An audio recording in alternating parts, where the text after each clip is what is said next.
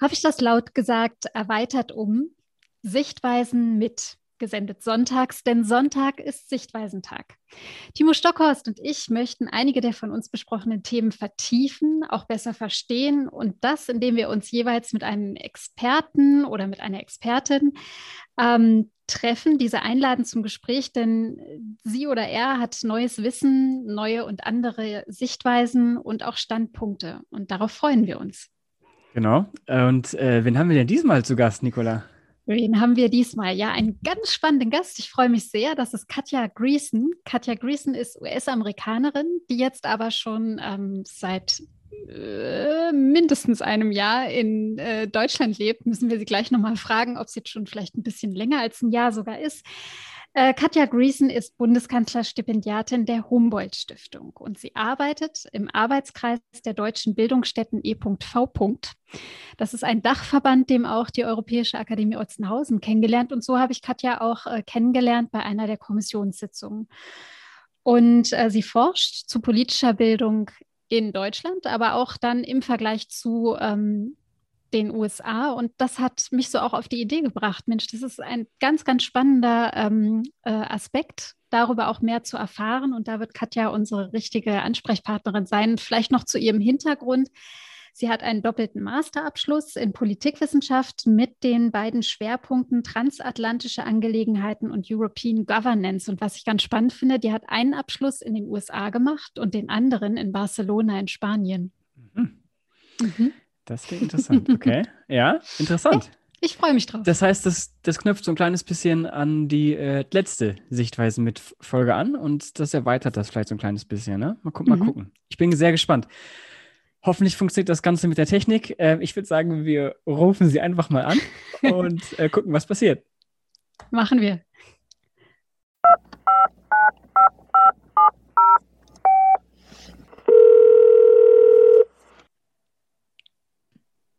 Hallo Katja. Hallo. Hallo Katja. Sehr schön. schön. Ja, schön da zu sein. Danke. Ja, schön, dass du da bist. Ähm, Nicola, willst du den Anfang machen?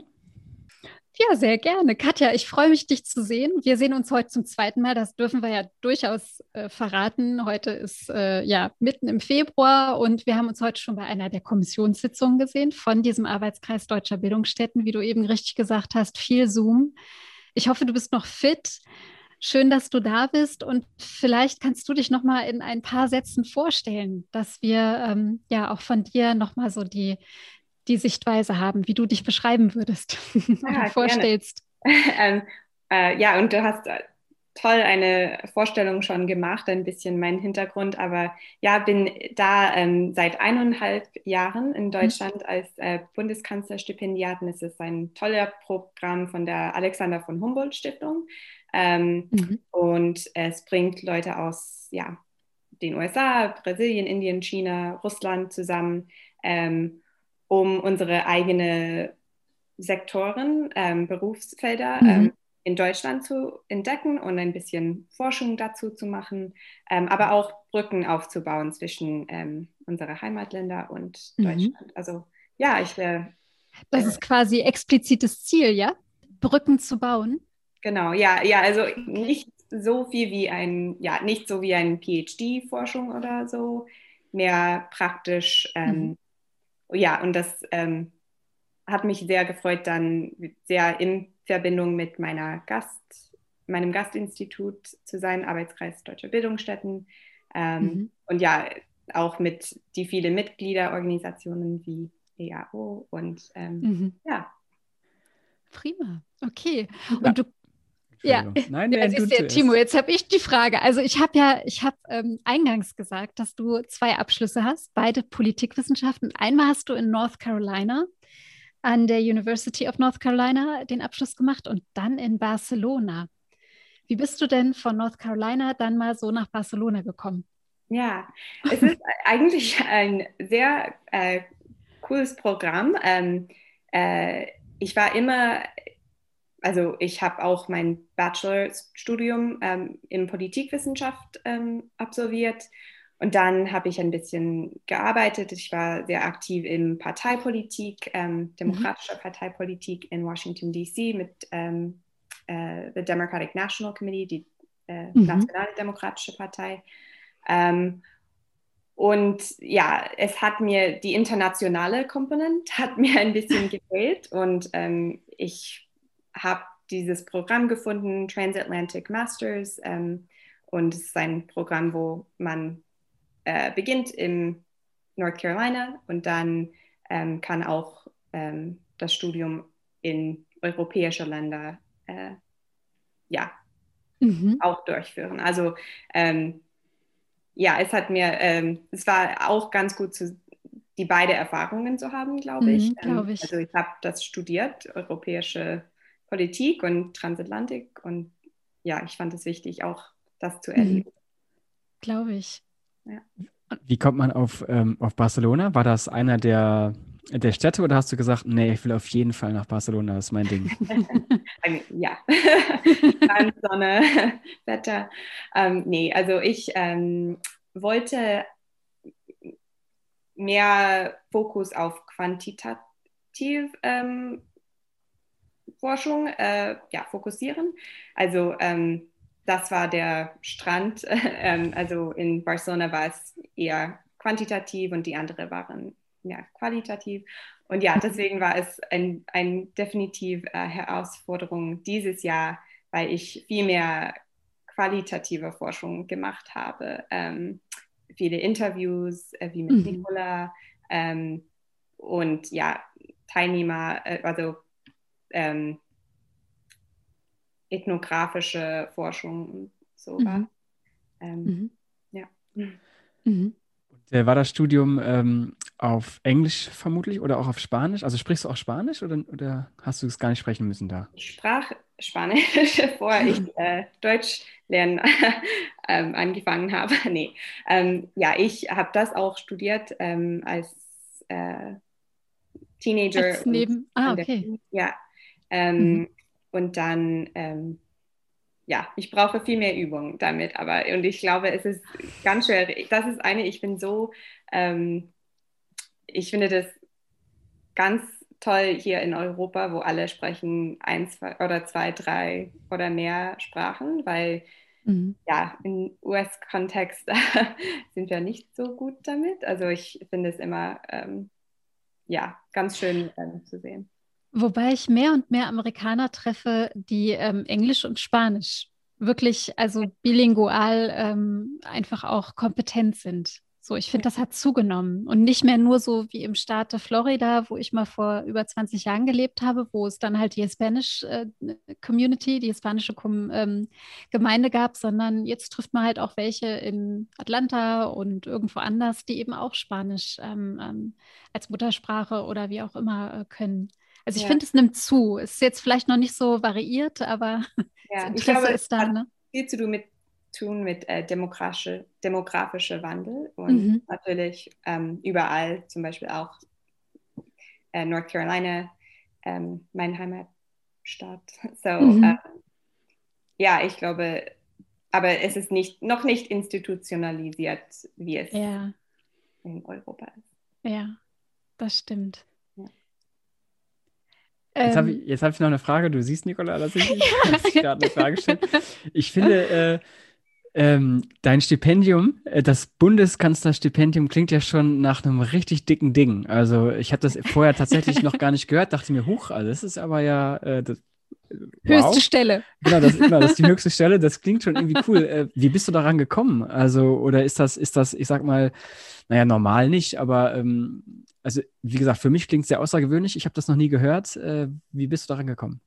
Ja, ähm, einfach durch, ja, ich habe von anderen gehört, ähm, ja, von dem Programm und ähm, ich finde, es, es, zeigt auch von Seiten Deutschland, dass da ein Interesse gibt, ähm, auch mit Leute von anderen Ländern auszutauschen ähm, mhm. und ähm, ja, dass das auch staatlich gefördert wird.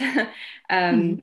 Und ich finde, ja, es, also für mich war es, ähm, hatte ich während mein, mein Studium ein bisschen, also ich habe mich auf Jugendeinstellungen zu Europa, Euroskeptizismus fokussiert und natürlich dann kommt auch ähm, Identi europäische Identitätsthemen mhm. äh, äh, damit und also dann auch zum Beispiel Erasmus Plus Projekte. Ähm, und dadurch habe ich auch mehr mhm. darüber gelernt und auch politische Bildung in Deutschland war ein, ein mhm. ähm, ja, Thema. Und ja, habe ich gesagt, das wäre ein gut dort zu machen, weil es auch so einzigartig die Struktur hier ist. Mhm. Jetzt hast du schon so einen, so einen richtig schönen Schwenk gemacht in unser Thema rein, wie du, wie du quasi auch ja für deine eigene Biografie letztendlich immer wieder auf dieses Thema so mit, mit zugesteuert bist. Also das Thema politische Bildung. Ich habe ja gesagt, die politische Bildungslandschaft in Deutschland und USA, die kann man vergleichen ähm, im Sinne von Unterschiede herausarbeiten, Dinge, die so laufen oder eben so und die dann auch mal darstellen und, und auseinandernehmen. Hm, was ich jetzt ganz spannend finden würde, ist, äh, ja, Timo ist in der Politik tätig. Der arbeitet im Saarländischen Landtag jetzt ähm, für die Fraktion äh, der SPD dort. Äh, ich bin politische Bildnerin an einer Bildungsstätte. Du forschst dazu. Ähm, also wir haben irgendwie alle professionell was mit Politik zu tun, aber es ist ja immer auch die Frage, wie ist man eigentlich so politisch als Mensch drauf? Wir haben mal in einer Folge gesagt, es gibt auch die sogenannten Political Hobbyists, also die irgendwie sich so für politische Nachrichten immer ganz viel interessieren und überall immer alles nachlesen, aber die jetzt zum Beispiel gar nicht wirklich aktiv werden für bestimmte Dinge oder so. Das heißt, wie sieht es denn da bei dir aus, Katja? Wie bist du politisch, ähm, ja, wie, wie, bist du politisiert worden eventuell? Wie sind so deine Zugänge zur Politik? Vielleicht auch wirklich mal so dieser Blick zurück nochmal. Also wie hat das bei dir begonnen? Gab es da so einen Aha-Moment? Ähm, und du hast auch erzählt, du hast äh, bei der Demokratischen Partei gearbeitet.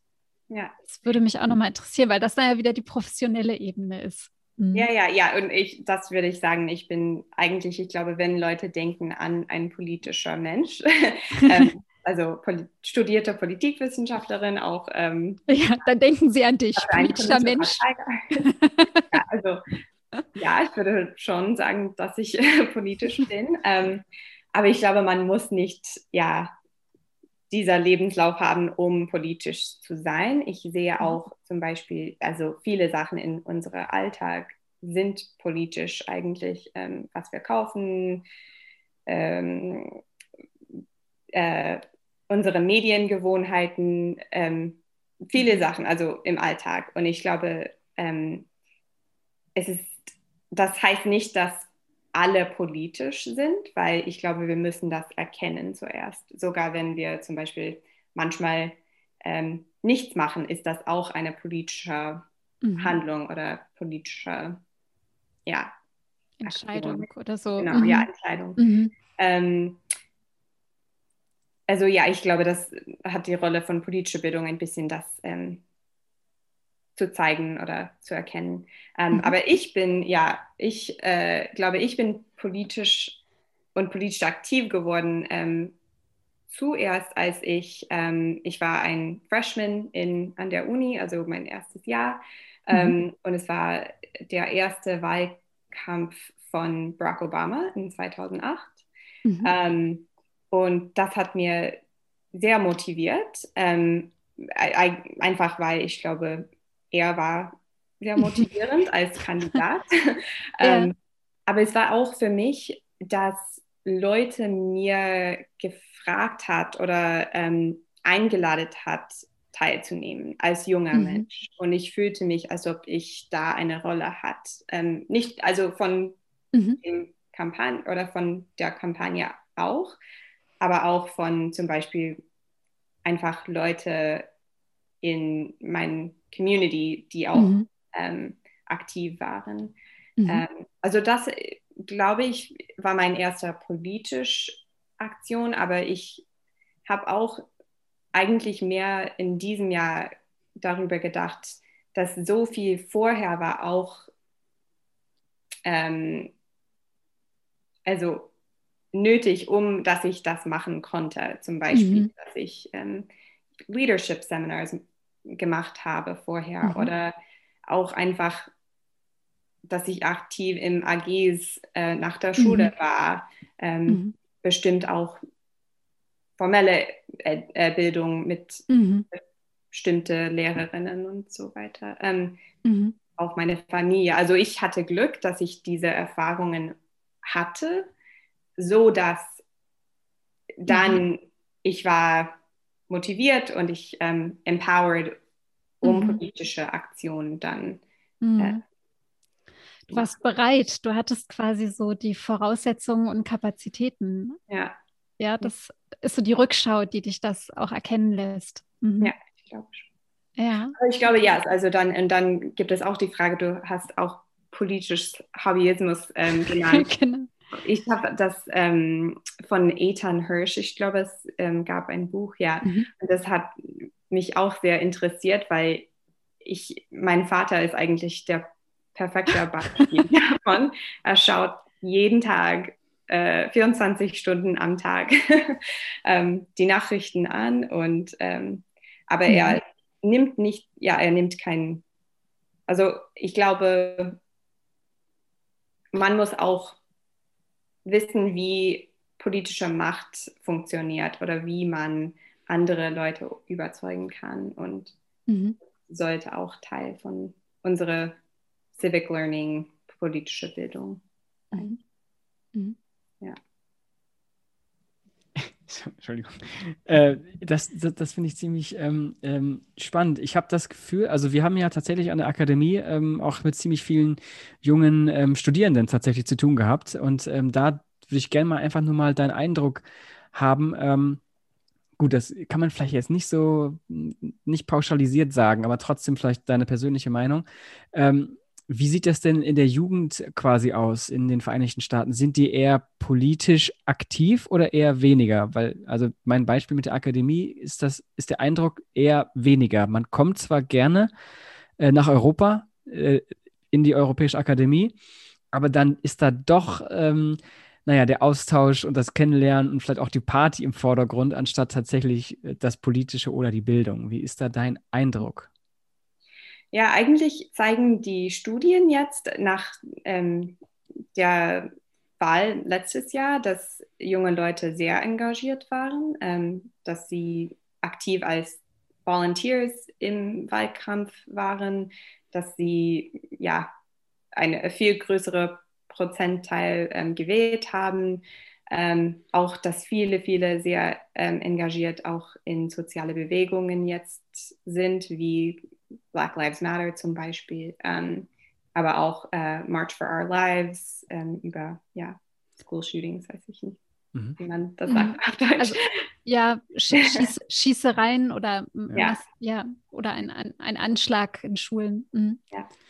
Ähm, also ich, ich finde, dass ähm, da gibt es die Interesse und da ist auch die Frage für die politische Bildung nochmal, was, ähm, wie kann es dann reagieren. Ähm, ich glaube, für eine lange Zeit war es, ging es um Leute für Politik zu motivieren, ähm, auch mit viel Fokus auf zum Beispiel Wählen.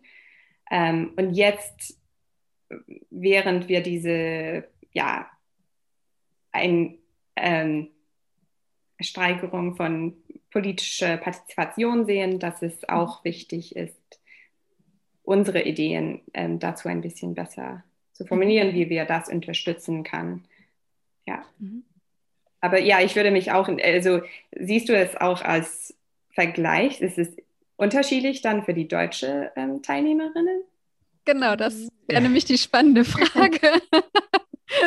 ich will jetzt niemandem zu nahe treten, aber ich denke, äh, nee, das, das, das ist ähnlich. Aber Mhm. Also ich denke, das ist ähnlich die meisten, die da hinkommen wollen. Genau das Gleiche. Also auch ein bisschen mehr Leute kennenlernen und Party eher niedrigschwellig. Aber doch hier und da gibt es dann doch nochmal einige, ähm, die tatsächlich wegen des Politischen auch da sind. Aber halt meine Frage, also ich kenne mich halt viel besser aus in der deutschen Zivilgesellschaft als in der, in der amerikanischen und deswegen war, glaube ich, eher die Frage. Aber mhm. ich, da will ich nochmal kurz nochmal nachfragen, weil ähm, das finde ich nämlich interessant. Du hast jetzt, gut, das war jetzt eine Studie, das waren zwei Beispiele ähm, oder drei. Black Lives Matter und diese, ähm, ja, diese Schulmassaker ähm, sind ja, ich sag mal, auch Phänomene des Internets. Ähm, glaubst du, also das, das ist ja vielleicht auch möglich, dass man ja na, durch diesen sozialen Media Druck, dass man halt sieht, okay, also in meinem Land passiert gerade etwas und da will ich irgendwas dafür tun. Das ist ja, um es mal so ganz einfach zu formulieren, ja jetzt nicht ähm, eine politische Bildung, die halt staatlich organisiert ist, sondern eher ein, ein Selbstgefühl der Menschen, dass sie sagen, hm, ich, also ich muss was tun. Das sind ja, das sind ja zwei verschiedene Level. Ähm, ist es tatsächlich nur durch äh, soziale Medien oder ist auch in den vergangenen Jahren tatsächlich verstärkt, ähm, naja, die politische Bildung in den ähm, USA gewachsen oder vorangetrieben worden? Ja. Ja, ich, ich glaube, da gibt es schon äh, viel mehr Aufmerksamkeit dazu. Ähm, ich glaube auch ja in den letzten vier Jahren mit ähm, Trump und ähm, mhm äh, ja, die Unsicherheit der Demokratie, ähm, mhm. ähm, Menschenrechtsfragen äh, und so weiter. Also ich glaube, da gab es mehr Interesse von ähm, Förderer sowie auch Politiker ähm, zu hinterfragen, wie wir das besser unterstützen können. Ähm, es hat nicht, noch nicht, ich glaube, realisiert. ähm, aber da, da gibt es ähm, definitiv äh, ähm, Bewegungen in diese Richtung. Zum Beispiel mit, ja, da gab es Ende letztes Jahr einen ähm, Gesetzvorschlag für ein viel mehr Geld ähm, im System von vom Staat für politische Bildung, ein Milliarden Euro oder Dollar.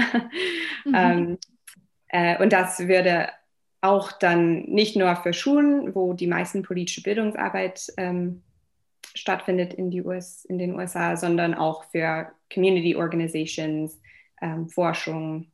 Ähm, ja, also ich finde schon, dass viel mehr Interesse jetzt gibt. Und ich habe es auch gehört, dass es als Sputnik-Moment ähm, beschrieben wird, weil mhm ähm, wie mit STEM Education, also Science, Technology, Engineering und Math. Mhm. Die äh, MINT-Fächer.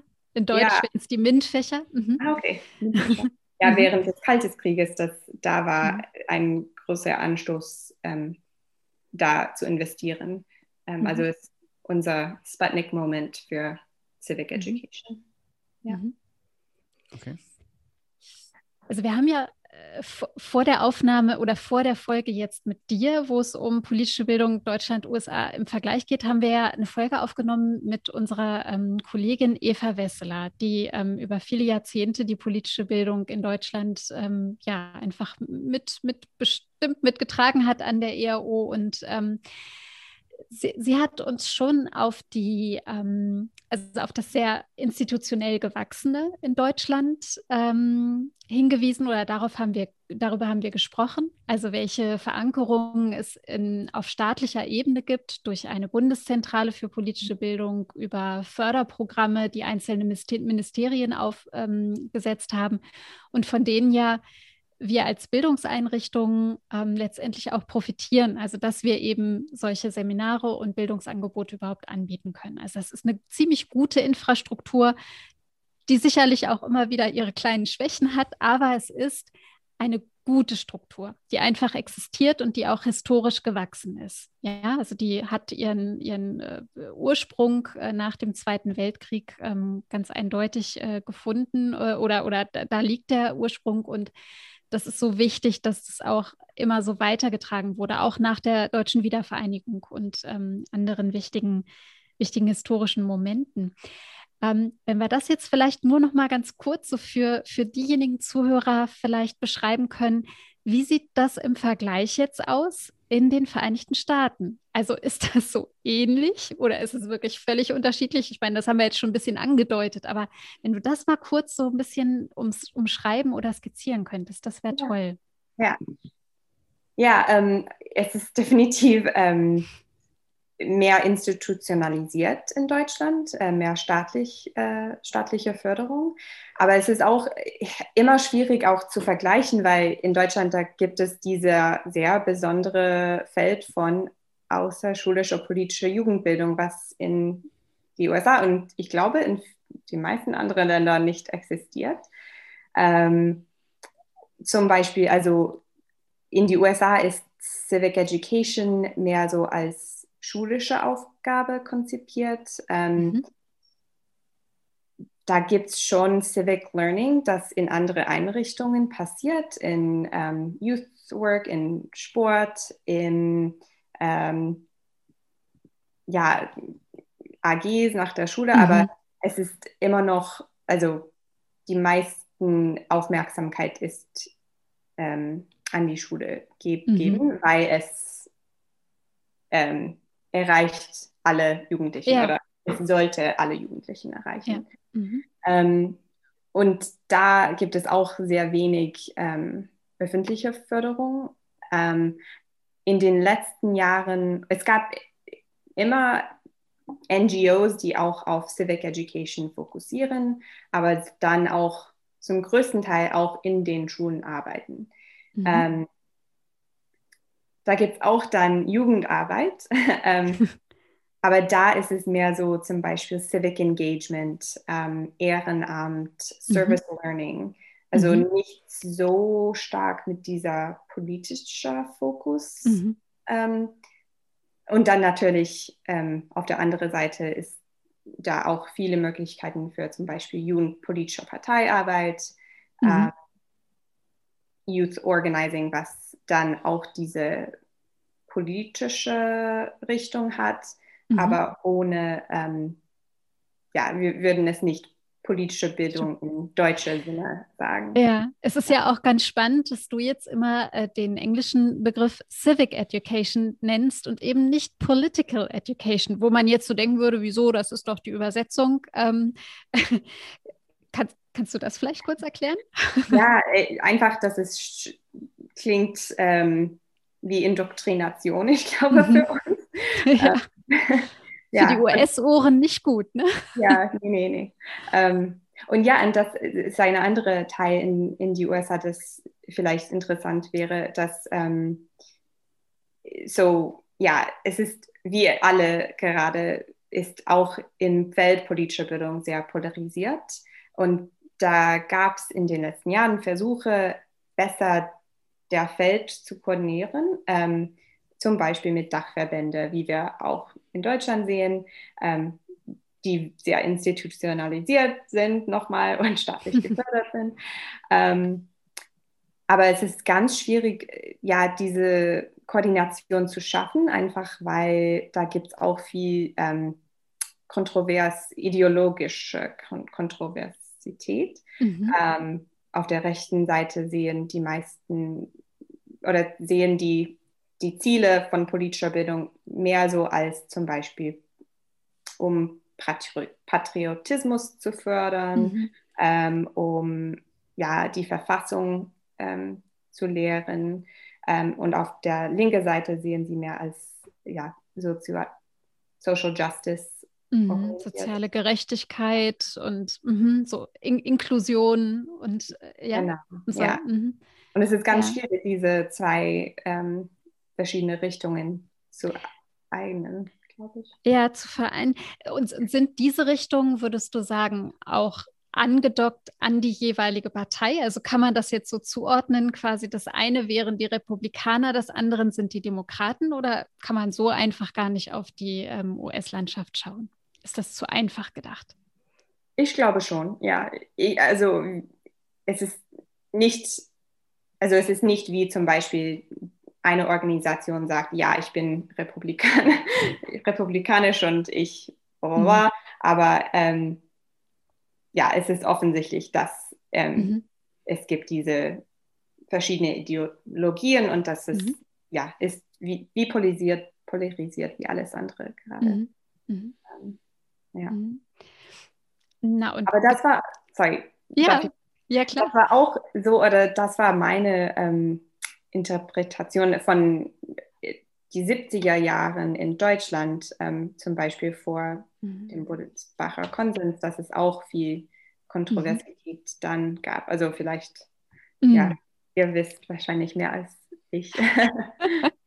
Naja, den Beutelsbacher Konsens, den haben wir auch mit Eva besprochen, wie wichtig der denn eigentlich so für äh, die deutsche politische Bildung tatsächlich ist. Und ähm, also ihrer Sicht äh, nach auf jeden Fall sehr entscheidend und sehr wichtig, dass es diese Etablierung dann auch gab oder diese Grundlage auch einfach gibt, mit der man dann ja auch wieder ringen kann. Aber es, es gibt diese Grundlage für alle politischen Bildnerinnen und Bildner. Und das ist entscheidend und wichtig und dass es eben nicht an eine Ideologie gebunden ist. Mhm. Ja, oder einer, einer bestimmten Partei einfach zugeschrieben wird. Und das politisches Bilden eben nicht bedeutet, ach, ich bin für Partei XY unterwegs, sondern für etwas anderes stehend. Ähm, also das, das beantwortet jetzt so ein bisschen die Frage, die ich schon im Kopf hatte. Gibt es sowas Vergleichbares wie den Beutelsbacher Konsens in den Vereinigten Staaten? Nee, anscheinend eher nicht. Ähm, nee. wie, wie, denkst du denn, oder ist das so etwas, was du jetzt vielleicht in, in deiner Forschung oder in deinem ja doch sehr intensiven Nachdenken und, und Zusammenstellen und auch, du hast ja gesagt, du hast unheimlich viele Interviews geführt, ähm, viel Biografisches äh, auch zuvor, zu, zutage gefördert. Ähm, gibt es da für dich so jetzt schon so irgendwie so Hinweise oder Richtungen, wo du sagst, naja, und so könnte man in den USA ähm, zum Beispiel dieses rein ideologische Blicken auf überwinden. Und wenn du sagst, es gibt jetzt sogar von staatlicher Seite schon mehr Gelder zum Beispiel, also weil gesehen wird, wir brauchen das oder es wäre gut das, wie wird das so angegangen oder wie kann es angegangen werden? Ja, ja, ich finde, ja, da gibt es eine in die USA nicht. ähm, aber, und ich finde, dass es hilfreich könnte, also ich finde, was die Wichtigkeit von solchen Grundprinzipien sind, dass es, also sie sind sehr vage eigentlich und da gibt es auch in Deutschland kontrovers Natürlich. Dazu, oder, ja, Gespräche darüber. Ähm, aber es schafft ein ähm, Minimalkonsens, ähm, es trägt bei zur Stärkerung Befriedung ähm, im Feld, was ich ganz wichtig mhm. finde und zeigt auch äh, zu Leute außerhalb des Feldes, dass es auch ein bisschen professionalisiert ist ähm, mhm. ja, als Feld insgesamt. Also das finde ich mhm. ganz wichtig und könnte sehr hilfreich sein. Ich glaube, ich, ich sehe das nicht gerade als realistisch. ähm, aber ich finde auch, dass es hilfreich dann wäre, auch zum Beispiel ähm, unabhängige Institutionen wie eine Bundeszentrale oder ähm, etwas, vielleicht nicht Bundes, aber mhm. am Staats-, State-Level, also mhm. Ebene. Ähm, es, es, es würde definitiv unterschiedlich aussehen. Also wir können nicht, was wir in Deutschland haben, direkt in den USA äh, einfach übertragen. Ne? übertragen. Mhm. mhm. Ähm, aber ich glaube, ja, wir müssen offener darüber reden, ähm, zum Beispiel, wie wir Kontroversität und wie wir alle Meinungen ähm, einbinden können. Ähm, und das braucht auch Geld und Fortbildung. also es ist nicht einfach, das zu machen und ähm, wir mhm. müssen mehr darüber sprechen und auch ähm, ähm, ja, mhm. einfach mhm. Äh, diese, dieses Gespräch eröffnen, so wie oder sogar wenn es nicht einfach ist. Ja. Ja. Aber ich finde auch, ich ähm, würde mich sehr interessieren, auch weil ja, ich glaube auch, dass zum Beispiel Beutelsbacher Konsens, ähm, wir haben in den letzten Jahren auch die AfD hat es irgendwie mhm. genutzt ähm, oder benutzt, um mhm. das Feld auch äh, ja, zu sprengen, anzugreifen, ja. ne, so in Misskredit zu bringen. Mhm. Ja. Ja, auf jeden Fall. Also es ist kein Allheilmittel oder nicht, äh, nicht die Garantie, ja. dass es alles gut weiterläuft. Mhm, auf jeden Fall. Und sorry, um eine mehr Sache. Mhm. Ich finde auch, dass es dann hilfreich wäre. Also Deutschland hat dieses sehr stark Selbstver Selbstverständnis im Feld ähm, von was politische Bildung ist, was wir machen können oder sollten. Ähm, und ich glaube, es wäre auch gut, das immer ein bisschen zu hinterfragen Fragen. Mhm. Ähm, und das finde ich, dass dieses internationale mhm. Gespräch oder ähm, ja, dass wir, wenn wir andere Strukturen ansehen, dass mhm. das öffnet ähm, diese Gelegenheit. Ja, ja. Das nimmt Timo jetzt bestimmt auch gleich auf, weil eigentlich ist unser Wunsch, dass wir nach der Folge mit dir dann noch eine Folge machen können mit jemandem, der quasi die europäische Perspektive nochmal reinbringt. Also was bedeutet denn äh, politische Bildung für Europa, für die Europäische Union? Und das ist letztendlich auch dieser Blick über den Tellerrand, über, also in den Vergleich gehen, ähm, Best-Practice-Beispiele eben nicht nur aus dem eigenen Feld suchen, sondern auch noch mal von links und rechts und Ost und West, äh, ja, so rum wollte ich sagen, Ost und West und aus den verschiedenen Himmelsrichtungen. Ähm, nicht wahr, Timo? Das ist dir auch immer wieder ein Anliegen.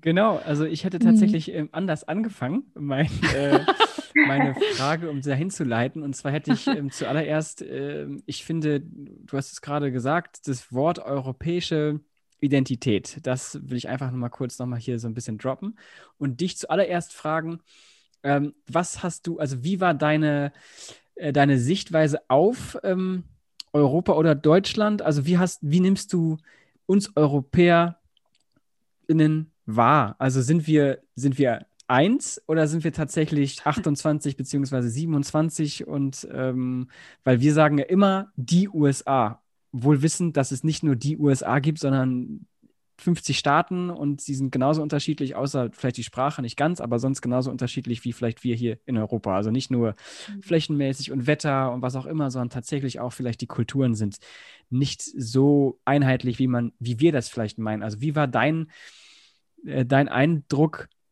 über oder von Europa Schrägstrich Deutschland, bevor du hier hingekommen bist?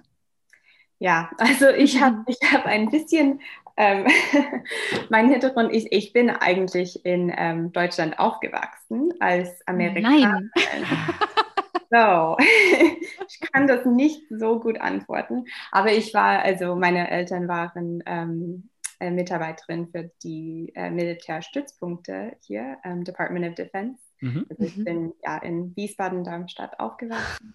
Okay. Und ich, das, ich bin sehr, äh, ja, ich bin zur amerikanischen Schule gegangen und alles und ähm, hatte diese komische, ja, oder andere Leben. Ähm, mhm. äh, das, ja, mein Deutsch. ähm, habe nicht so viel Deutsch gesprochen als Kind.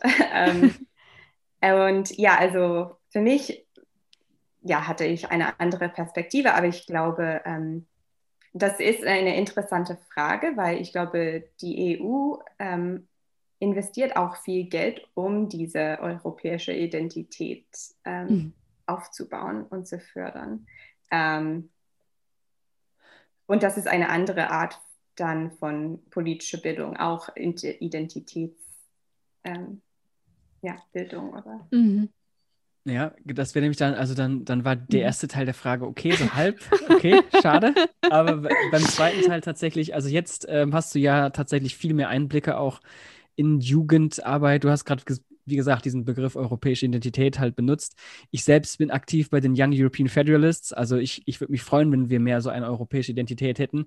Auf gar keinen Fall im Bereich nationalistisch, ja? also wir Europäer gegen die, es hat schon mal nicht so gut funktioniert.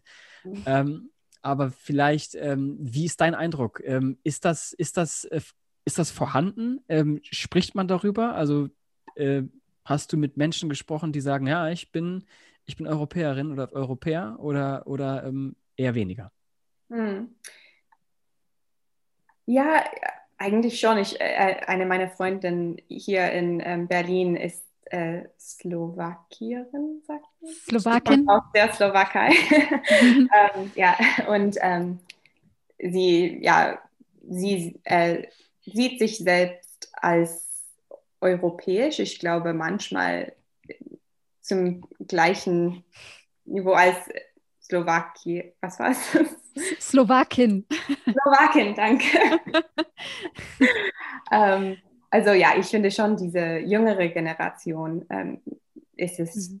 für ihn ganz wichtig. Ähm, natürlich gibt es immer noch, ich glaube, die Strukturen haben auch, also wenn äh, ein größer Teil der Politik oder ähm, ähm, ja, dass die Strukturen immer noch getrennt sind. Und jetzt, wir sehen auch in Corona-Zeiten, dass ähm, ja sogar die Grenzen geschlossen mhm. wurden. Also das oder werden, ist das auch, ähm, mhm. ja, gibt es auch Fragen. Definitiv. Ja. ja. Ja, auf jeden Fall. Das ist richtig. Das ist mein Lieblingsthema in Anführungszeichen. ähm, und, und dann vielleicht da noch ähm, anknüpfen kurz. Mhm. Ähm, also du hast gerade eben gesagt, naja, man kann natürlich nicht dieses Konstrukt politische Bildung, wie wir es halt hier in Deutschland haben, eins zu eins auf Bundeslevel in der USA übertragen. Wie gesagt, ist natürlich viel zu viele Strukturen und auch viel zu groß wahrscheinlich.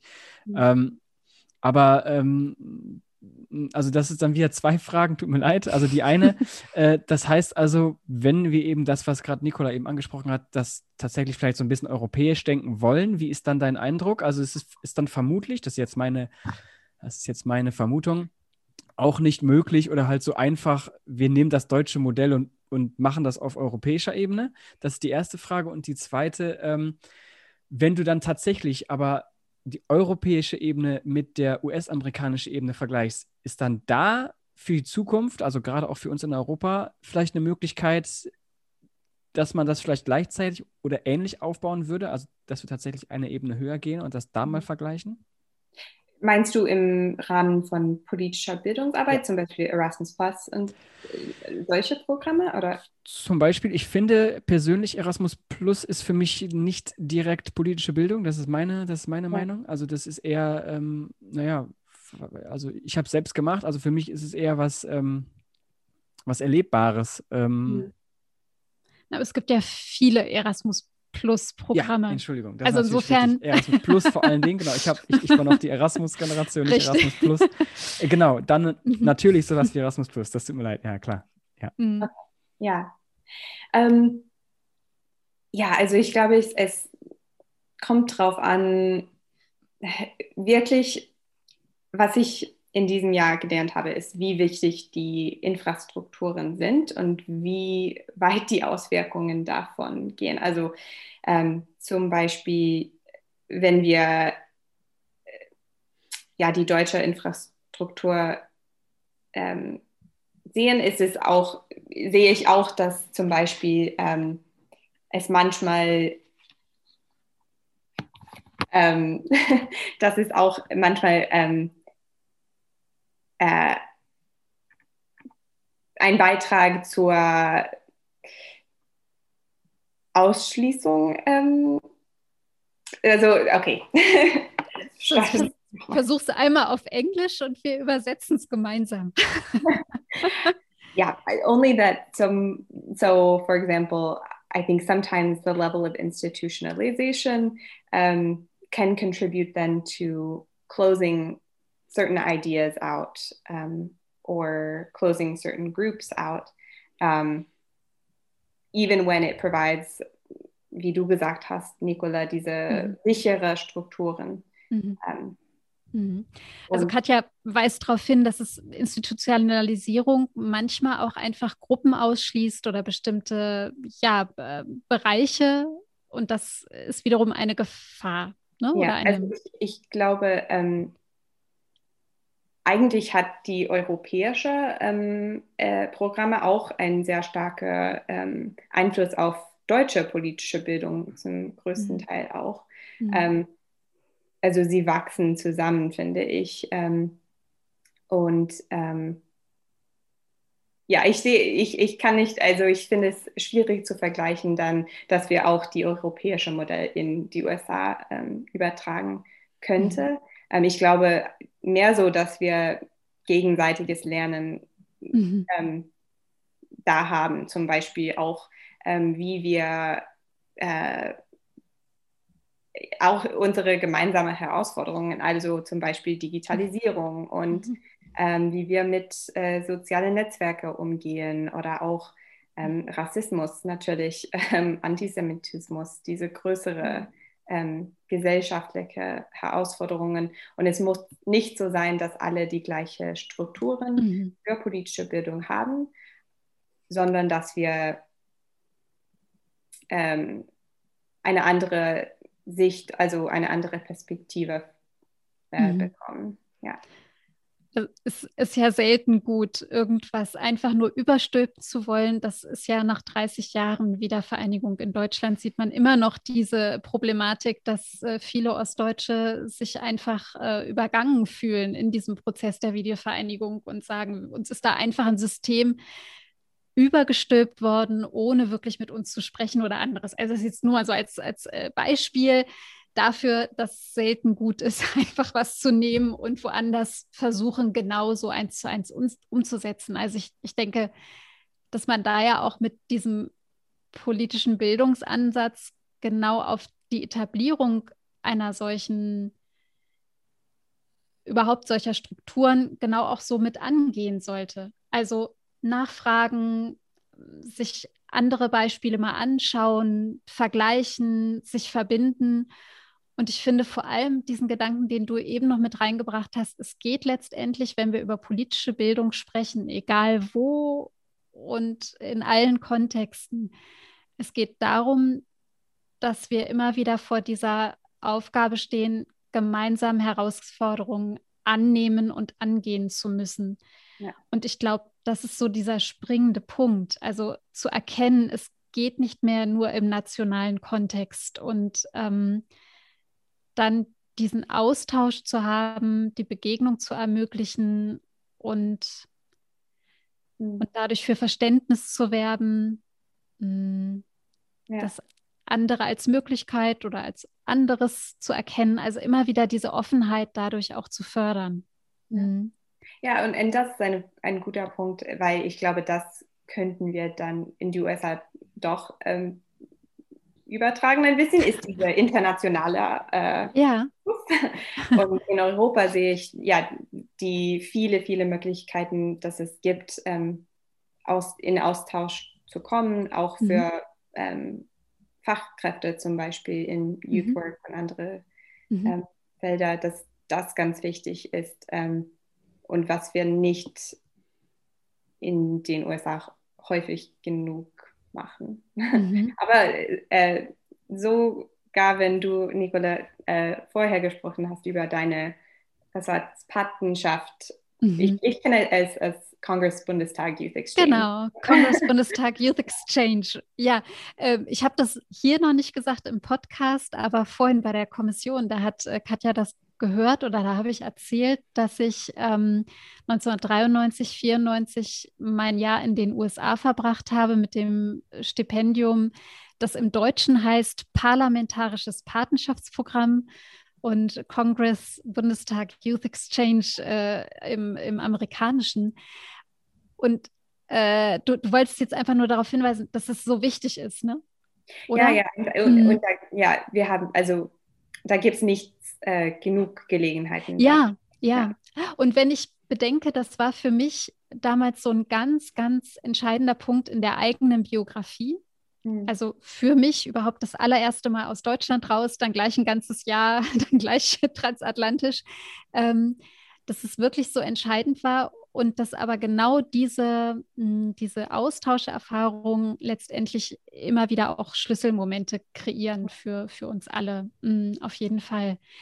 Ich, ich hätte noch, ähm, also weil Timo hat mich gerade auch gefragt, ob ich noch eine Frage habe. Ich, ich habe noch eine Frage auf jeden Fall und ich würde aber gerne dir auch noch, äh, Katja, Gelegenheit geben, ähm, quasi über deine Forschung und dem daraus jetzt so sich resultierenden äh, Projekt zu sprechen. Die Frage davor ist so ein Stück weit, ähm, wir haben das angesprochen in einem Gespräch mit ähm, Herrn Sirakow von der Atlantischen Akademie Rheinland-Pfalz, ähm, wo es auch darum ging, und du hast es schon vorhin angesprochen, die Polarisierung ist in den USA ganz stark, aber natürlich auch in vielen europäischen Staaten, genauso in Deutschland. Politische Bildung öffnet Räume oder ähm, versucht immer wieder Zugänge zu schaffen, eben zu diesen Kontroversen und zu den strittigen Themen. Und wir haben in dem Gespräch dann aber gesagt, ähm, oder er meinte es auch, naja, häufig fehlen tatsächlich diese Räume, und die Orte, an denen Kontroversen und das Strittige unter Amerikanern äh, besprochen werden kann. Das hatte er ausgemacht am Thanksgiving Day ähm, von äh, 2016, als Trump äh, gewählt wurde und als es selbst in Familien plötzlich wie ein Stillschweigen kam oder halt der Riesenkrach und Streit. Und ich erinnere mich auch noch, dass ich in der Schule äh, in der Highschool in den USA eigentlich nur so richtig im Debate Club kontrovers sein durfte, aber zum Beispiel in meiner History Class, als ich als Deutsche gewagt habe, die Todesstrafe mal so unter Pro und Contra zu stellen, äh, eher sehr, naja, es war nicht so toll, glaube ich. Ähm, also wo sind die, das sind jetzt wieder zwei Beispiele, aber wo sind die Orte, wo sind die Räume? Wo, also wo denkst du, wo fängt man da am besten an? Oder ja. gibt es die schon? Wir sind nur nicht nee, laut genug. Ganz schwierig. Ich glaube, wir sind alle in unsere Filterblasen. Also meine Eltern wohnen in Asheville, North Carolina. Mhm. Ähm, es ist ganz liber also ganz demokratisch. Ähm, mhm. Joe Biden seien es überall. ähm, aber wenn man 10, 15 Minuten außerhalb Ash Asheville fährt, ist es, gibt es Trump Science. Es ist eine ganz andere Geschichte. Ja. Ähm, und die haben nichts miteinander zu tun, wirklich, weil es diese mhm. soziale Räume nicht gibt. Ähm, ich habe auch zum Beispiel gestern einen Artikel gelesen über ähm, Jugendsportaktivitäten äh, in den USA, dass ähm, die Prozentteil von Jugendlichen, die daran teilnehmen, äh, sinkt ganz stark. Ähm, mhm. Und dass das auch zum Beispiel ein, ein Gefahr für Demokratie, für äh, Polarisierung ist, weil mhm. Das ist, wo Leute von ganz verschiedenen Lebenswelten zusammenkommen. Mhm. Ähm, und ja, also für mich ist das, ähm, müssen wir diese Community-Level mhm. Organisationen fördern. Ähm, es muss nicht zum Beispiel, ich weiß nicht, Participatory Budgeting oder diese mhm. sehr strukturierte ähm, politische Partizip Partizipationsmethoden. Also so soziale, gesellschaftliche Teilhabe. Ja, mhm. genau. Mhm. Ähm, also das finde ich wichtig. Mhm. Ja, okay, und jetzt sind wir auch noch in der Corona-Pandemie, wo jeder Kneipenbesuch und alles andere auch noch wegfällt. Ähm, ja, macht es nicht gerade einfacher. Mhm, auf jeden Fall. Ja. Äh, Magst du mal erzählen, Gerne. was so bei, bei, dir sich noch so gerade herauskristallisiert hat? Ja, ja. Ja, also eine der äh, Ergebnisse mein, meines Projektes dieses Jahr war, ähm, dass ich mit ADB ähm, ein Projekt entwickelt habe, ähm, the Transatlantic Exchange of Civic Educators und wir nennen es EC. ähm, ja.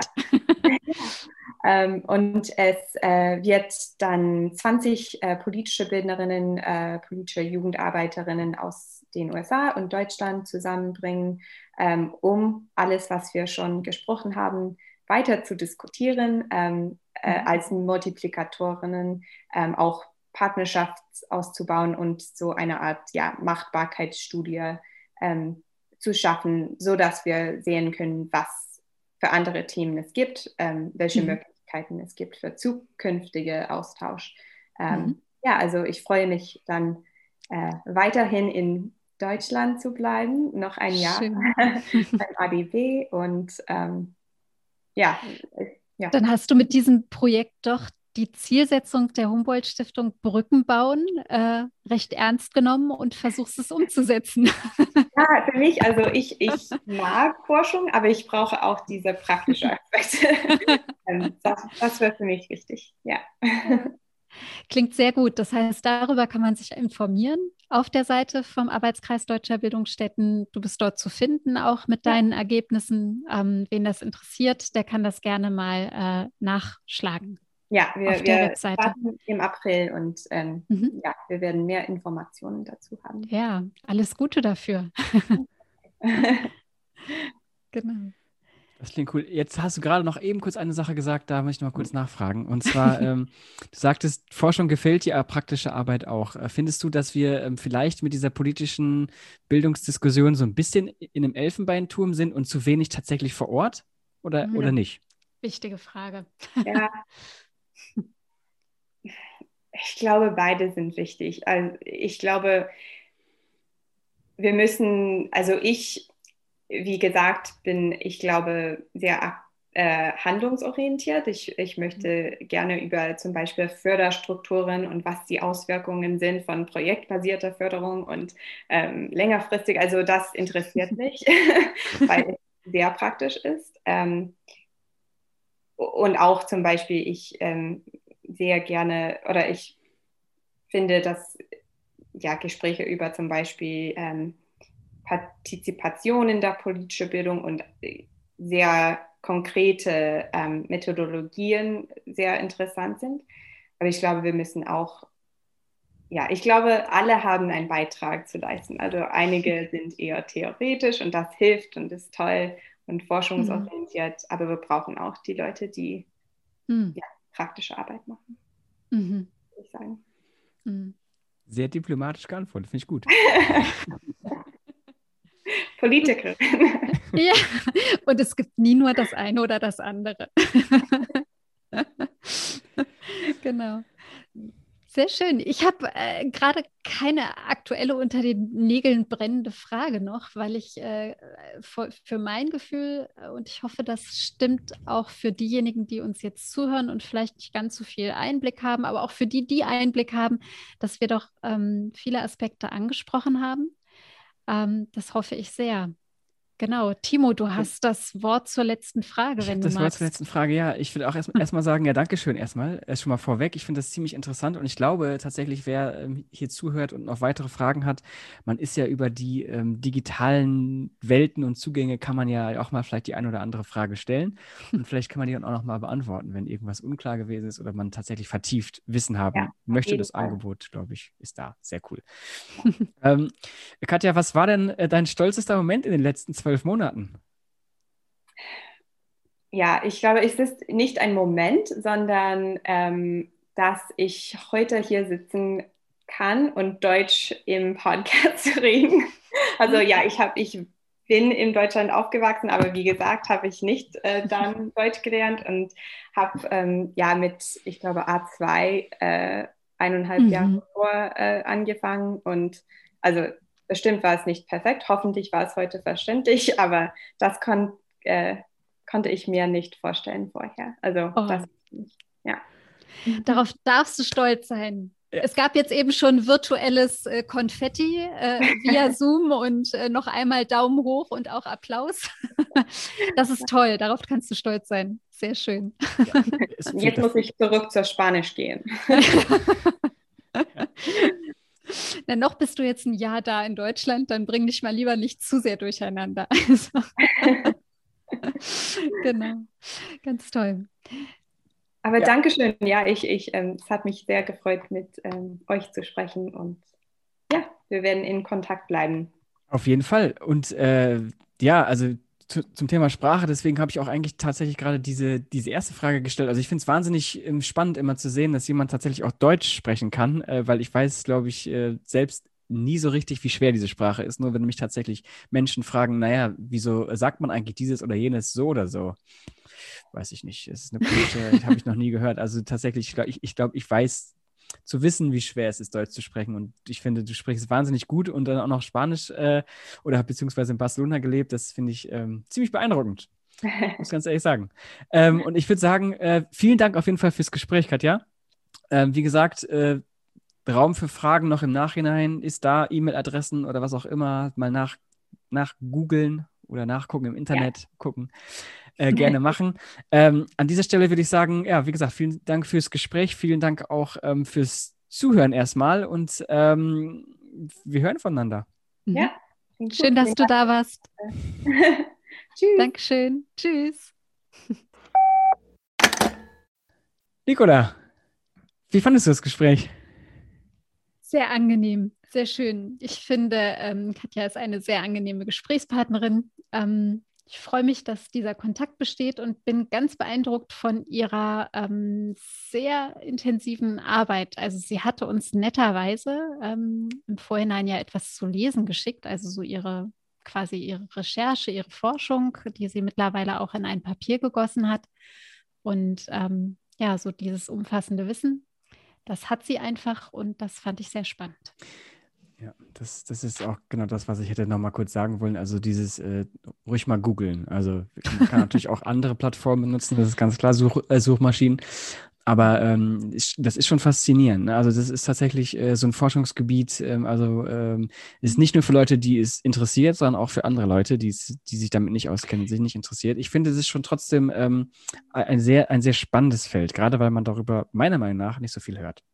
Ja, und also es zeigt mir halt einfach nochmal ähm, so diese Aktualität von politischer Bildung auf.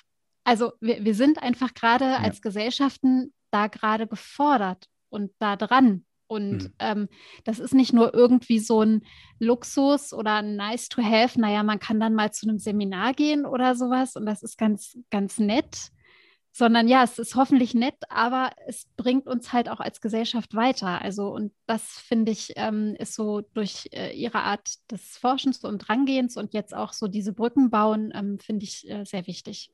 Genau. Ja, schön war's. Ja, schön Siehst war's. du auch so. Ja, ja perfekt. Äh, die dritte Folge. Dritte Folge. Sichtweisen. Sonntag ist Sichtweisentag. Finde ich sehr gut. Äh, wir, ich, wir haben noch keine, wie kann man das, da kann man ja ruhig jetzt mal sagen, wir haben noch keine ähm, Ahnung, wie es weitergeht, aber wir wollen gerne weitermachen. Und ähm, mhm. natürlich haben wir so ein paar Ideen schon, äh, schon geplant, grob geplant mhm. im Petto. Mal gucken, ob das alles mhm. realisierbar mhm. ist. Ähm, aber hoffentlich hat es euch gefallen mal wieder. Ähm, hattet Spaß, äh, neue Ideen, neue Sichtweisen gesehen auf Dinge ähm, und hattet viel Spaß beim Zuhören. Äh, ich würde einfach sagen, vielen Dank nochmal fürs Zuhören. Vielen Dank auch fürs Gespräch, äh, Nicola. Und ähm, Sonntag ist Sichtweisentag. Ciao. So sieht's aus. Tschüss.